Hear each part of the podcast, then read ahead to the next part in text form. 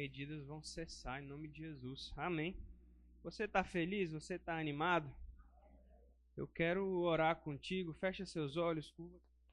Em nome de Jesus.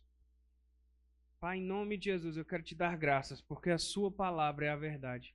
O Senhor enviou a Sua palavra, nos sarou, nos curou, nos livrou daquilo que era mortal. Eu te agradeço, Pai, porque o Senhor tem cuidado bem de nós, dos nossos, da nossa família.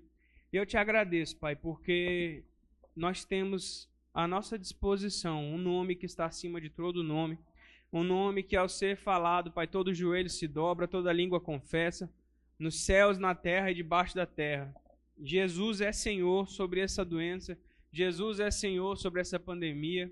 E eu declaro, Pai, no nome de Jesus, essa pandemia cessando. Declaramos em nome de Jesus essa doença voltando para o inferno, que é o lugar de onde ela veio e nunca deveria ter saído. Pai, nós declaramos no poder da autoridade do nome de Jesus que Covid-19 cesse. Eu não, de, não aceitamos mais, Pai, uma cepa nova, um tipo novo, essas mutações. Declaramos cessando, declaramos vida sobre essa nação. Pai, eu creio no nome de Jesus, Pai, os números reduzindo na nossa nação, o contágio diminuindo. Como? Não sei. A sua palavra é a verdade, Pai. Nós não precisamos saber de todas as coisas. Nós sabemos que o nome de Jesus funciona. E, Pai, nós não precisamos sentir nada, nós não precisamos tocar em nada, nós não precisamos ver imediatamente, mas nós cremos que a Sua palavra opera quando nós falamos, Pai. Eu creio nas palavras que proferimos, o Espírito da fé está sobre nós, eu criei, por isso falei. Nós cremos, por isso declaramos, Pai, em nome de Jesus, um novo tempo sobre o mundo, Pai, sobre as nações. Declaramos que esses, essa doença, Pai, vai se render ao nome de Jesus. Em nome de Jesus, Pai, obrigado pelo espírito de sabedoria de revelação no teu pleno conhecimento iluminando os olhos do nosso entendimento, para que nós entendamos a tua palavra, entendamos tua vontade, para que a gente entenda a herança que temos nos santos, Pai. Eu declaro, Pai, esse povo que está aqui, os que não puderam comparecer, Pai, sendo cheios da revelação do teu conhecimento, eles sendo cheios de todo conhecimento e toda percepção espiritual, declaramos eles entendendo a tua perfeita vontade para a vida deles, Pai. Em nome de Jesus. Amém. Aleluia. Queridos, Deus é bom. Deus é bom. Seja toda circunstância mentirosa, o Senhor é verdadeiro, a sua palavra funciona. É, de fato, a fé não ignora os acontecimentos, amém? Nós estamos vendo realmente uma um aumento né, nos números, nos casos. É, em uma semana morreram mais de 10 mil pessoas no Brasil por conta dessa doença. E nós não somos. Não estamos ignorando as circunstâncias, amém? Mas, queridos, nós precisamos entender que nós somos seres espirituais. E hoje é dia de ceia. Hoje é dia de celebrarmos uma vida espiritual que Deus nos deu. A Bíblia fala que ele tomou no madeiro sobre si nossas dores nossas enfermidades. Nós precisamos estar conscientes da vida de Deus, que Deus transfere dele mesmo para nós, para que nós possamos combater no dia mal, para que nós possamos resistir às obras do diabo, resistir a Satanás, com ousadia, com fé e que nós possamos também usar dessa vida que recebemos para ministrar às outras pessoas. A vontade de Deus é que todos sejam salvos e cheguem ao seu pleno conhecimento. E queridos, existe salvação para nós em Cristo. Salvação vem da palavra grega zoe, vida de Deus, na verdade, sozo, né? Salvação é sozo. Significa proteção, significa cura, libertação, livramento. Nós temos tudo isso em Cristo. O que Cristo fez por nós, conquista. Domínio sobre essas circunstâncias. E não tem como a gente não meditar nessas coisas na situação que nós estamos vivendo. Um decreto desse vem para trazer medo, vem para trazer pânico. Eu sei que a situação está acontecendo lá fora, mas em Cristo nós somos mais do que vencedores. E eu quero te tranquilizar nessa manhã, eu quero te animar, eu quero te inspirar a confiar naquele que é poderoso para salvar as nossas almas.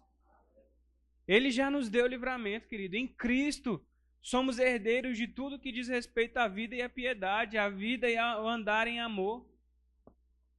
Você é mais do que vencedor em Cristo. Amém, queridos? Abra comigo em 1 João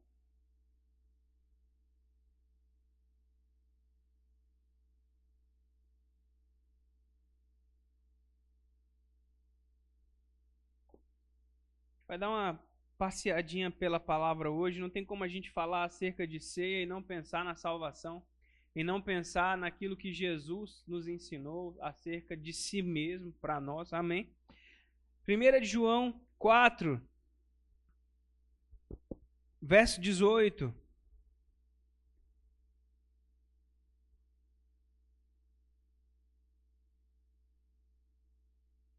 No amor não existe medo, pelo contrário, o verdadeiro amor lança fora o medo, porque o medo envolve castigo, e quem teme não é aperfeiçoado no amor. Olha que coisa. Ter medo é você imaginar que Deus está te punindo e por isso você tem medo. Queridos, eu quero te dizer que essa doença não é uma punição de Deus. Não é um castigo divino. A ira de Deus está manifestada contra os pecadores, por quê? Porque eles vão para o inferno se não se arrependerem de seus pecados. Essa é a ira de Deus. Covid-19 não é Deus matando ninguém, não é Deus ensinando nada para ninguém. A Bíblia fala que a bênção do Senhor não traz consigo dores. A Bíblia fala que de uma fonte doce não pode jorrar água salgada. Que toda boa dádiva, abra comigo em Tiago.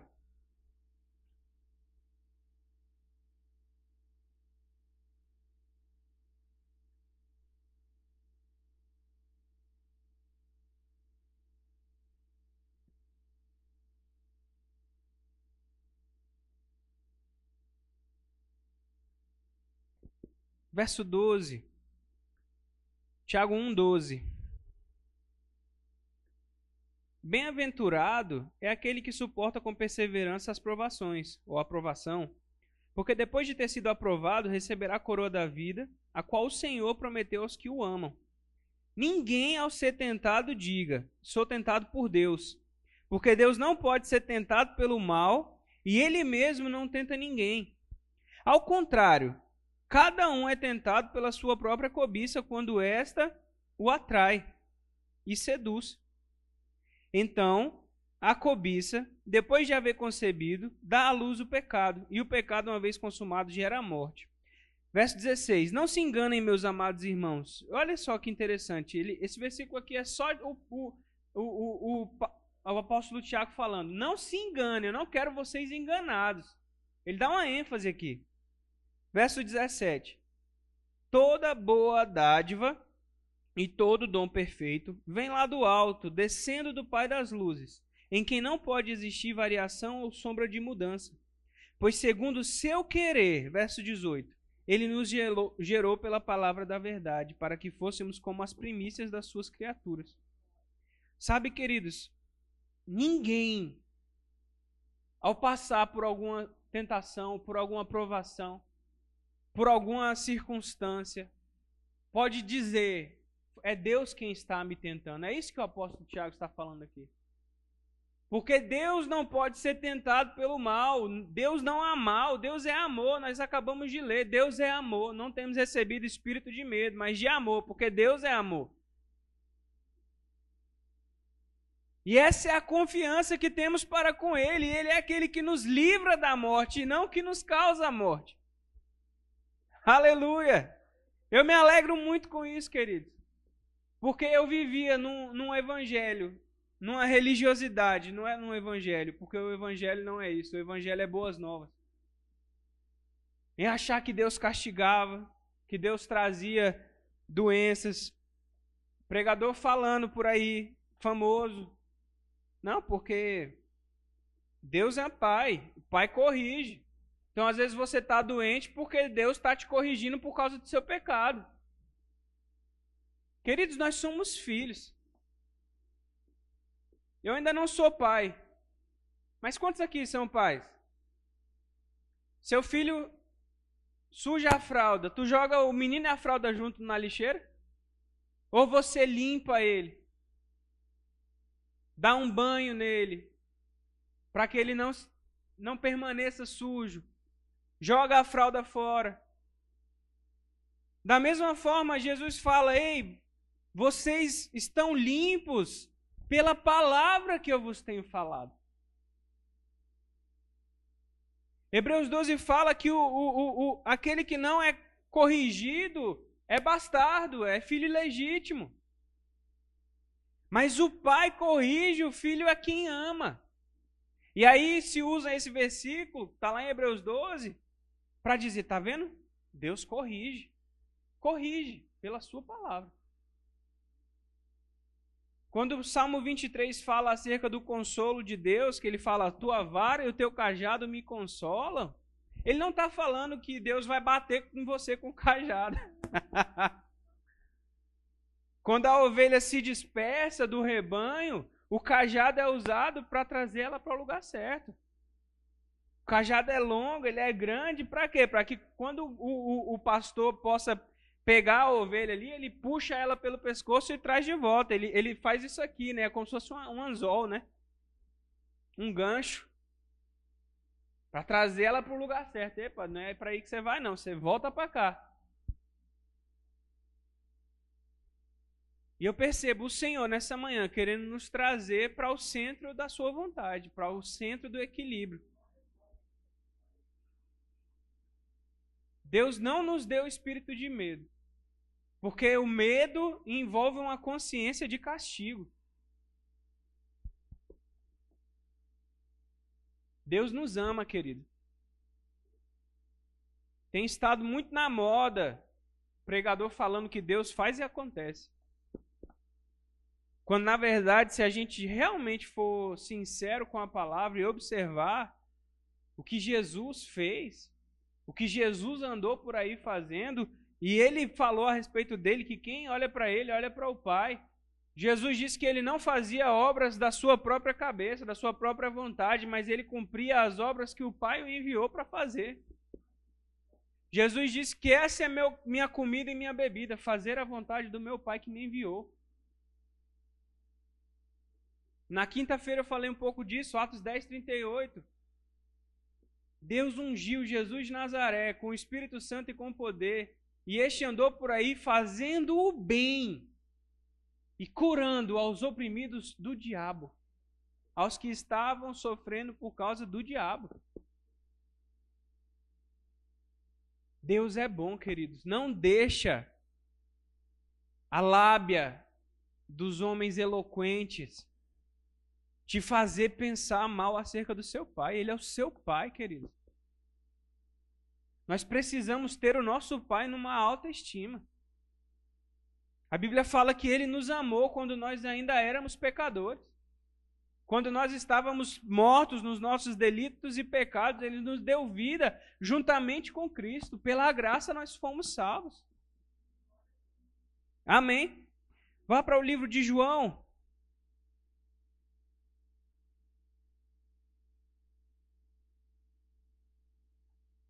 Capítulo 7, João 7.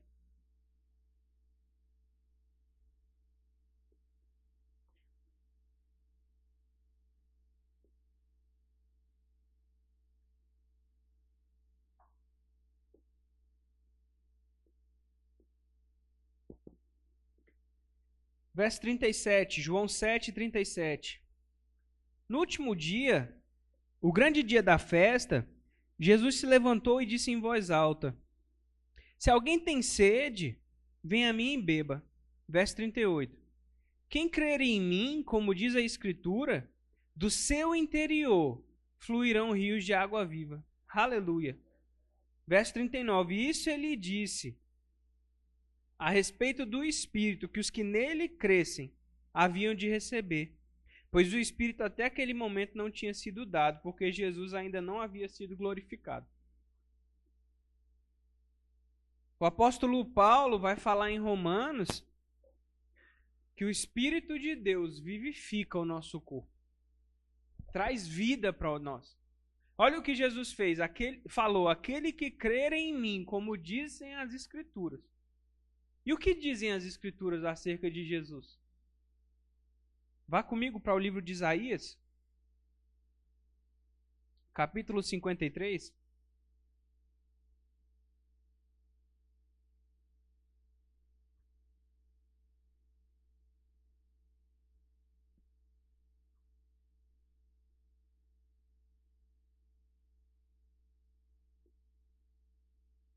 verso 4. Aliás, verso 1. Isso é uma profecia acerca do que Jesus viveria e acerca do que Jesus passou em vida, amém? Fala assim: Quem creu em nossa pregação? E a quem foi revelado o braço do Senhor? Porque foi subindo como um renovo diante dele e como raiz de uma terra seca. Não tinha boa aparência nem formosura, Olhamos para ele, mas não havia nenhuma beleza que nos agradasse. Era desprezado e o mais rejeitado entre os homens, homens de dores e que sabe o que é padecer. E como e como um de quem os homens escondem o rosto, era desprezado e deles não fizemos caso.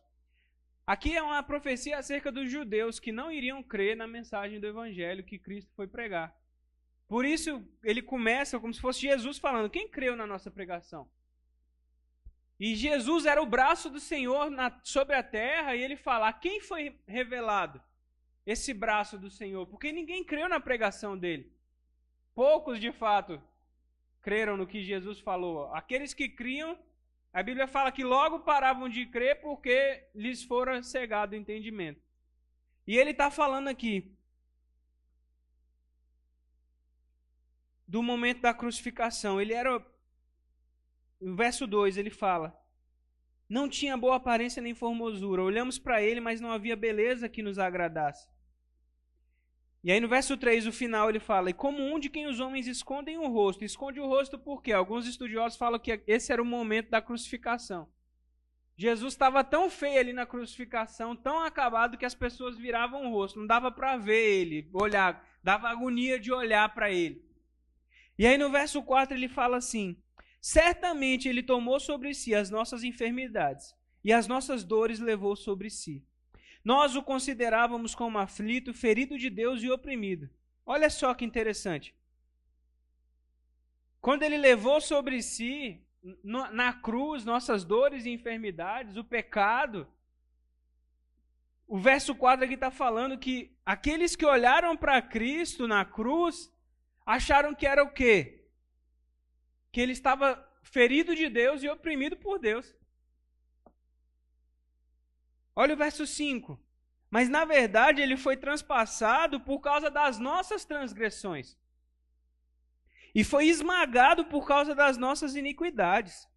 O castigo que era nosso, que era para nós sofrermos, que nos traz a paz, porque Cristo sofreu por nós, estava sobre ele e pelas suas pisaduras fomos sarados.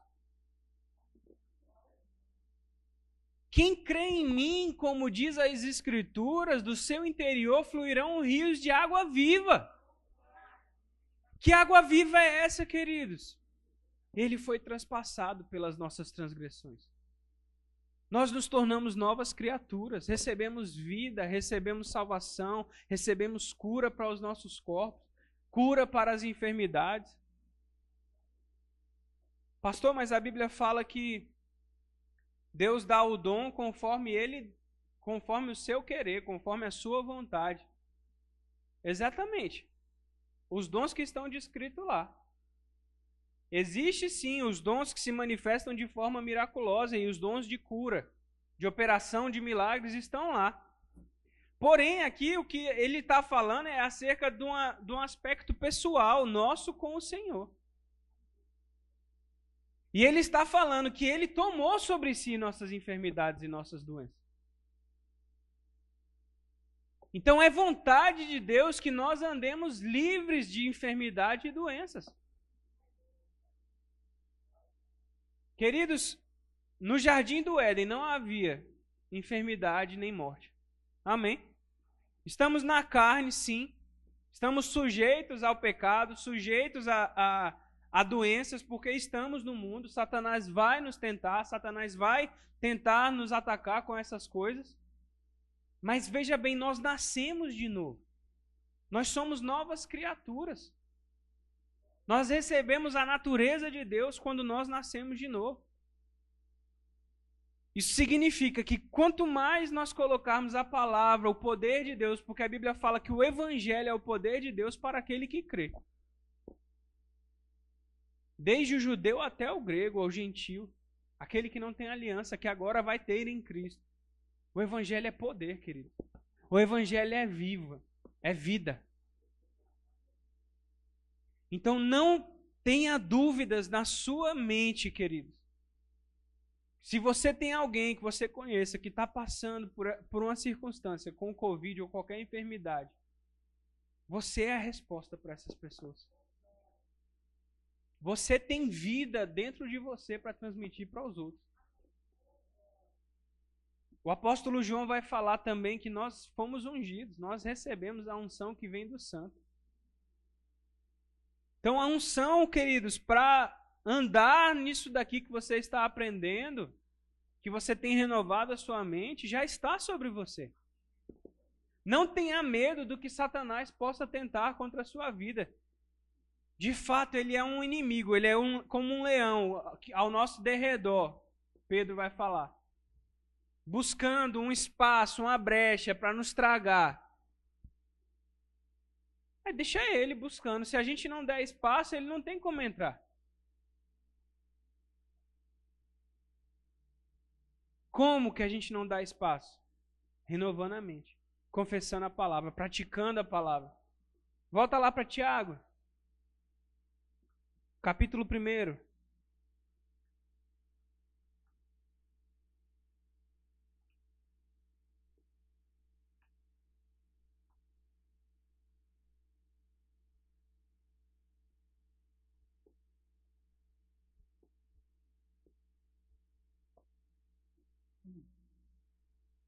Verso 20.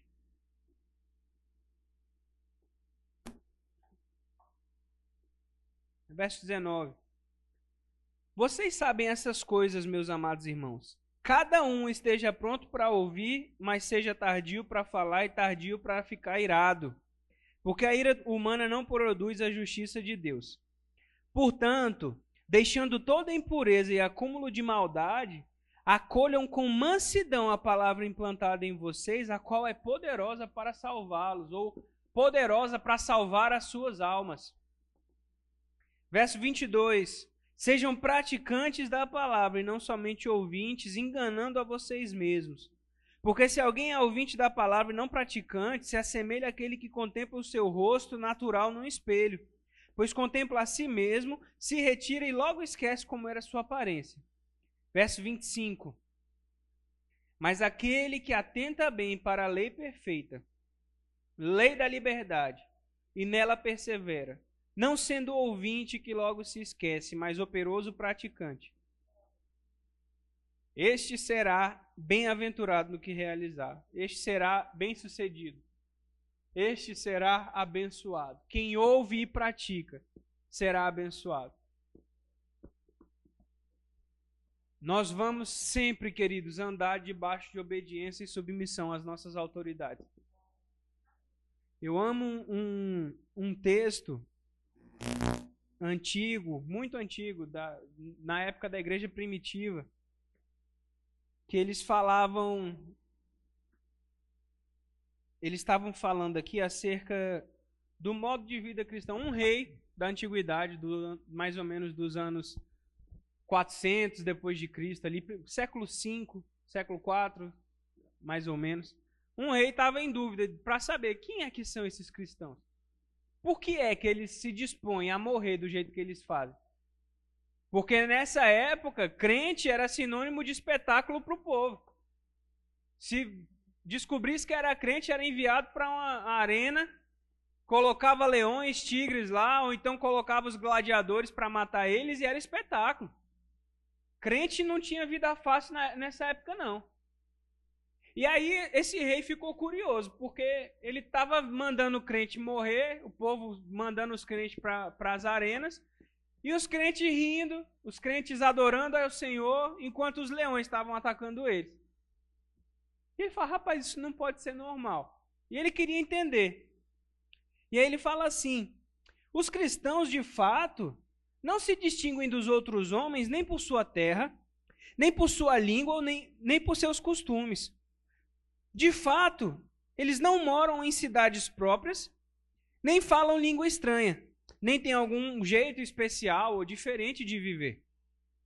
A sua doutrina não foi inventada por eles, graças ao talento e à especulação de homens curiosos, nem professam como outros ensinamentos humanos. Não é isso que difere os crentes do restante do povo. Pelo contrário, vivendo em casas gregas e bárbaras, conforme a sorte de cada um, se adaptando aos costumes do lugar, quanto à roupa, ao alimento e ao resto, eles testemunham de um modo de vida admirável e sem dúvida paradoxal. Vivem na sua pátria como forasteiros. Participam de tudo como cristãos e suportam tudo como estrangeiros. Toda pátria estrangeira é pátria deles e cada pátria é estrangeira. Eles se casam como todos e geram filhos, mas não abandonam seus recém-nascidos. Põem a mesa em comum, mas não leito. Estão na carne, mas não vivem segundo a carne. Moram na terra, mas têm sua cidadania nos céus. Obedecem às leis estabelecidas, mas com a sua vida ultrapassam essas leis. Aleluia! Amam a todos, mas são perseguidos por todos. São desconhecidos e, apesar disso, condenados.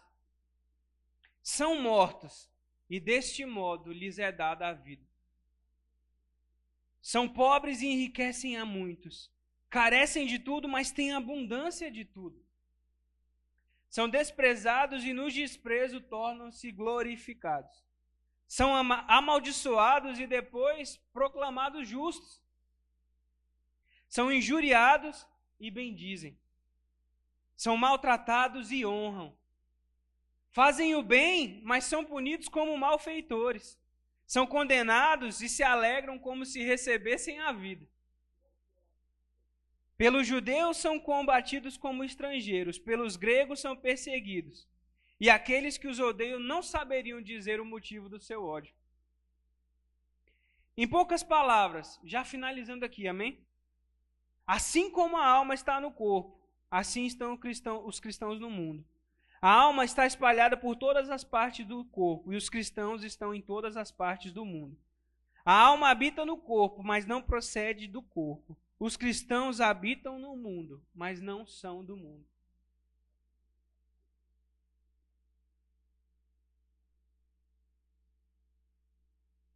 Aleluia. É isso, é grande essa carta, não vou gastar mais tempo nela não. A gente entende o contexto no qual eles estavam vivendo nessa época também. Naquela época, cristão não tinha direito, cristão não tinha.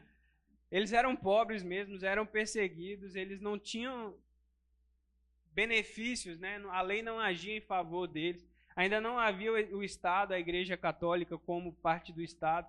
A sorte dos cristãos nesse sentido em relação aos governanças não haviam mudado. Para eles a vida era isso, era ser pobre, abençoar como desse as pessoas. Então havia muito disso, desse contexto. A gente tem que entender, entender o contexto dessa carta. Mas sabe o que, que isso aqui me mostra, irmão? Um povo desejoso de agradar ao Senhor de se submeter às autoridades, mas de entender que, embora nós obedeçamos às leis, obedeçamos às autoridades, a nossa vida precisa ultrapassar isso. Nós somos excelentes em, em todas as coisas que realizamos, queridos. Precisamos ser. O nosso testemunho para o mundo é a gente se submeter, mas demonstrando a grandeza do Deus que a gente serve. Deixando a vida fluir de nós. A gente não reclama por causa do decreto. A gente não reclama da doença e da enfermidade. Todas as coisas cooperam para o bem daqueles que amam a Deus e vivem segundo o seu propósito. se nós entendermos que Deus não é o autor das mazelas, mas que nós temos a resposta para as pessoas, Jesus será glorificado em nossas vidas. Estamos no mundo, mas não somos do mundo, queridos. Vivemos como forasteiros nessa, nessa terra, embora sejamos concidadãos da, da nossa pátria.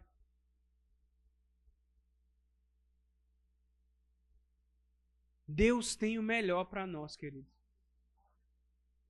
E nessa manhã eu queria que a gente meditasse mesmo acerca da bondade do Senhor, acerca do seu poder que opera em nós que cremos. Não saia nessa manhã com uma consciência de que Deus é o autor disso tudo que está acontecendo. Nem se levante para falar mal de autoridades e de decretos. De fato, o que nós podíamos fazer, temos feito. O Conselho dos Ministros Evangélicos, os pastores aqui de Lucas, têm se reunido com as nossas autoridades, com o vereador Marcos, com o prefeito para que a gente possa discutir de maneira bíblica, de maneira pacífica com, com a nossa governança o que a gente pode fazer. Peço que vocês permaneçam orando, queridos. Porque existem pessoas trabalhando para que esses decretos mudem. Mas enquanto não mudam, a gente se submete, obedece e agradece a Deus, porque a gente ainda pode se reunir. Ainda que num tempo reduzido, em um horário diferente, ele é digno que a gente faça o esforço necessário, querido. Se não pudesse, a gente ainda ia louvar ele, porque a gente tem internet hoje para se reunir. Porque o não poder se reunir não é não poder pregar, não é não poder cultuar. É diferente de uma nação que proíbe o evangelho, que proíbe igrejas de existirem. E aí o povo tem que ir para uma caverna no meio do deserto, subterrânea, correndo o risco da polícia chegar e matar todo mundo. Ou do, da própria vizinhança. Isso existe, querido. Isso existe hoje. Temos uns missionários lá no Oriente Médio hoje que estão sendo ameaçados de morte diariamente porque têm se reunidos em, em casas. E o povo está nascendo de novo e, o, e a sociedade está ficando irada porque o povo está deixando de crer no islamismo para crer em Jesus Cristo. E a gente está achando que está sendo perseguido, às vezes, só porque a pandemia está acontecendo e não pode mesmo ter culto. Queridos, a gente está num tempo de muita sorte. Internet é bênção para quem sabe usá-la. Então se anima, não se desconecta daquilo que Deus quer falar ao teu coração para esse tempo. Não deixa eu ficar em casa te desanimar de ler a sua Bíblia, de fazer suas orações, de confessar a palavra. Sabe, o, o irmão Reagan falava, rapaz, ele gostava de chegar nas pessoas, nos membros da igreja dele, e perguntar: E aí, rapaz, você tá, quais são seus motivos de oração? O que você tem crido ultimamente? Aí a pessoa virava para ele e falava: ah, pastor, não tenho crido em nada em específico recentemente, não. Aí ele falava para a pessoa, então é isso, exatamente isso que você vai receber. Nada. Tu não está crendo em nada, criatura, tu não vai receber nada. Agora, exercita a tua fé, coloca suas atividades espirituais em dia. Escuta mensagens, se alimenta da palavra, irmão. Deus é digno. Quinta-feira, se for se o decreto mudar essa semana, a gente vem para a igreja. Se não mudar, a gente vai para o Instagram, para o Facebook. Tá tudo bem. A igreja do Senhor não vai parar. Não pare, porque Deus não parou. Seja fiel. Seja fiel, esteja junto, anime quem não está nessa mesma pegada. Eu quero pedir para vocês interajam no grupo. Quando a gente mandar mensagem, não deixa lá passar. Ah, pastor, tem que ficar mandando. Não é que você tem que, mas é bom que você anime aqueles que estão mais fracos na fé. Se eles veem a gente unidos, eles entendem. A igreja realmente está tá, tá fazendo o que tem que ser feito. Vamos divulgar, vamos animar uns aos outros, suportar uns aos outros em amor. É isso. É você ver aqueles que estão naufragando na fé e você fala: Filho de Deus, aqui, ó, minha mão estendida. Não naufraga, não. No que depender de nós, queridos, vamos ter paz com todos. E não, isso, ter paz com todos não é só não ter briga, não. ter paz com todos é ter esse sentimento de irmandade, de trazer para cima. Nós somos novos aqui. A gente não tem abertura ainda com todo mundo. Confiança e relacionamento é com o tempo. É gastando tempo, é tendo comunhão. A gente ainda não teve a oportunidade de ter abertura com todos. Mas vocês têm. Isso é um corpo.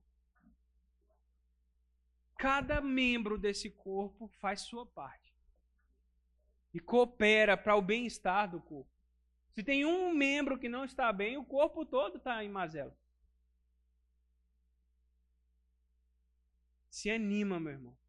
Se anima, porque Deus está animado. Deus está animado. Não tenha medo de gasolina cara, de dólar caro, de comida cara. É Ele quem dá semente ao que semeia e pão para o alimento. Não se preocupem com o que comer e o que vestir. Vosso Pai que está no céu sabe de todas essas coisas. Observa as aves nos céus, não semeiam nem colhem. Não ajuntam em celeiros, mas o Pai que está nos céus a sustenta.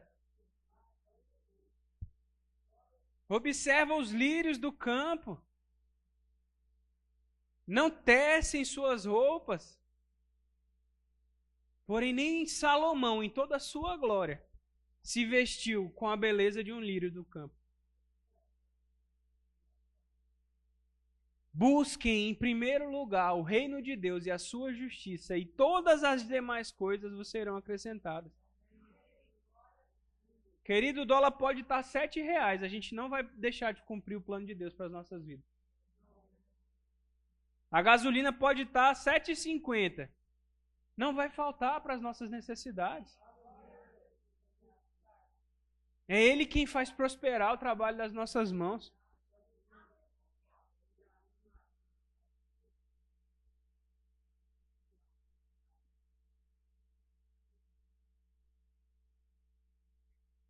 Provérbios 10, 4 fala que as mãos preguiçosas empobrecem um homem, porém as mãos diligentes lhes trazem riquezas. Provérbios 10, 6 fala que as bênçãos coroam a cabeça dos justos, mas a boca dos ímpios abrigam a violência.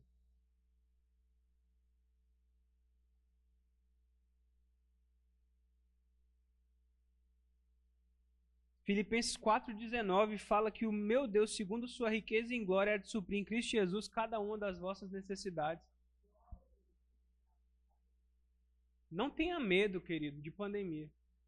Você não vive com base no seu contra-cheque, com base no seu salário. Você vive pela fé. Seja diligente, seja fiel, e o Senhor é quem supre as suas necessidades. Amém, queridos? Aleluia. Aleluia.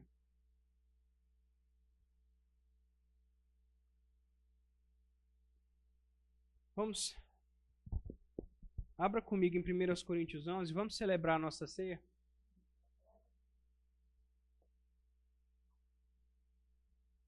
Aleluia.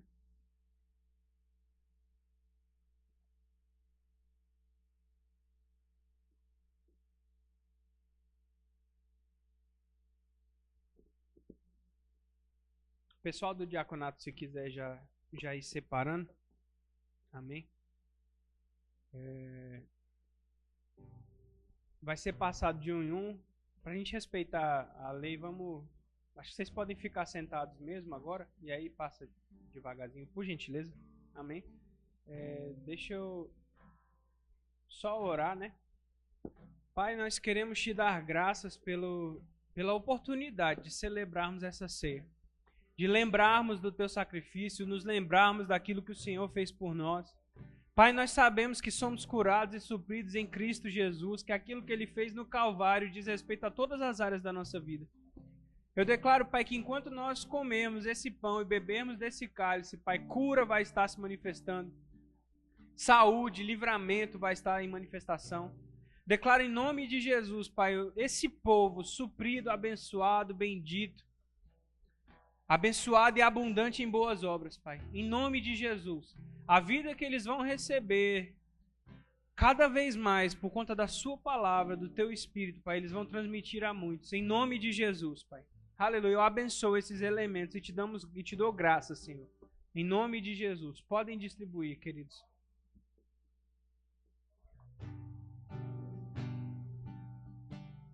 Aleluia. Vou lendo aqui 1 Coríntios 11, 23. Fala assim: Porque eu recebi do Senhor o que também lhes entreguei. Que o Senhor Jesus, na noite em que foi traído, pegou o pão e tendo e tendo dado graças, o partiu e o disse: Isso é o meu corpo que é dado por vocês. Façam isso em memória de mim. Do mesmo modo, depois da ceia, pegou também o cálice, dizendo: Esse cálice é a nova aliança no meu sangue. Façam isso todas as vezes que o beberem em memória de mim. Porque todas as vezes que comerem este pão e beberem o cálice, vocês anunciam a morte do Senhor até que ele venha. Por isso, aquele que comer o pão ou beber o cálice do Senhor indignamente será réu do corpo e do sangue do Senhor. Que cada um examine a si mesmo e assim coma do pão e beba o cálice. Pois quem come e bebe sem discernir o corpo, come e bebe juízo para si. E é por isso que há entre vocês muitos fracos e doentes, e não poucos que dormem. Aleluia.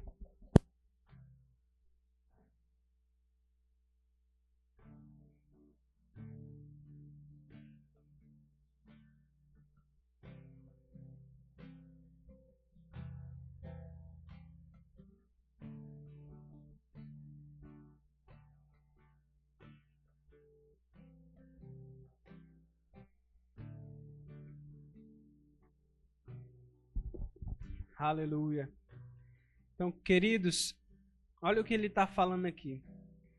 Quando nós nos reunimos para cear, pode ficar de pé, por gentileza. Quando nós nos reunimos para cear, estamos lembrando dele, anunciando a sua vinda até que ele volte para nos buscar. E sabe, amados, discernir o corpo não é só avaliar sua vida de pecado. Discernir o corpo também diz respeito a você se, se discernir no que você precisa fazer por intermédio do corpo de Cristo. É entender a vontade de Deus para sua vida. Quem não discerne essas coisas toma juízo, porque Deus quer que a gente entenda a sua vontade para as nossas vidas. E ele fala: por não discernirmos a vontade de Deus, por não vivermos na santidade também. Fala acerca das duas coisas desse texto. É por isso que às vezes a doença nos acomete, a, a enfermidade e às vezes até a morte. É isso que os que dormem aqui está dizendo. Mas nós somos daqueles que buscam fazer a vontade do Senhor, que andamos em santidade, praticamos a palavra. E não tomamos juízo, mas tomamos vida nos nossos corpos. Amém, queridos? Então, com esse entendimento, participa do pão nesse momento, em nome de Jesus.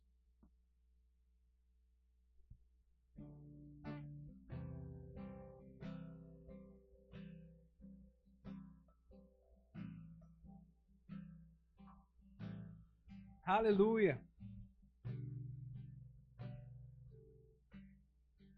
Também pegou o cálice, dizendo: Esse cálice é a nova aliança, no sangue de Jesus. E a gente vai fazer isso agora. Se você puder trocar com a pessoa que você veio. Se você não veio, dê graças a Deus. é, seu núcleo familiar. Aleluia. Nós temos uma aliança. Participa com alegria em nome de Jesus. Oh, glória a Deus.